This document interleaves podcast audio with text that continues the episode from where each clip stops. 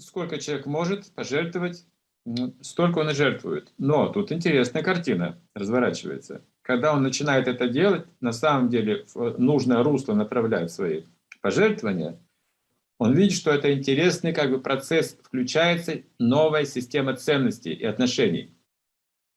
Это, знаете, как вот есть электростанция, есть там трансформаторы, есть проводники, там есть лэп всевозможные, да, есть, в конце концов, у нас вот свет в доме.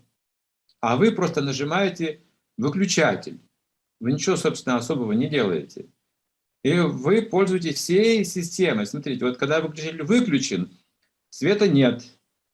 Вот нужно вот знать, где этот выключатель, и вы включите новую систему ценностей и отношений. Она, оказывается, существует, просто была не включена. Вот эта система пожертвований, она связана с системой ценностей от Бога до человека. Представьте себе. Вы сразу почувствуете, что у вас все в жизни меняется. Включается закон как бы удачи. Лакшми. Деньги — это лакшми. Удача. Как только вы начинаете как бы служить что-то Богу, божественное делать, включается лакшми, приходит лакшми, говорится. Принцип удачи, или как везение, да? Везение, удача, везение. Вот этот момент как бы очень важен. Мы же не знаем, повезет нам или не повезет. У нас риск всегда есть. И вот здесь как бы человек видит, что он освобождается от этого риска.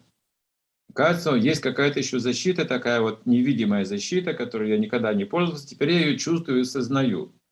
Пока это делаю искренне, да, чистосердечно, вот эта система, поддерживающая меня самого, работает. Или как сказал Иисус Христос, рука дающего не оскудеет. Мгм. Вот такая формула.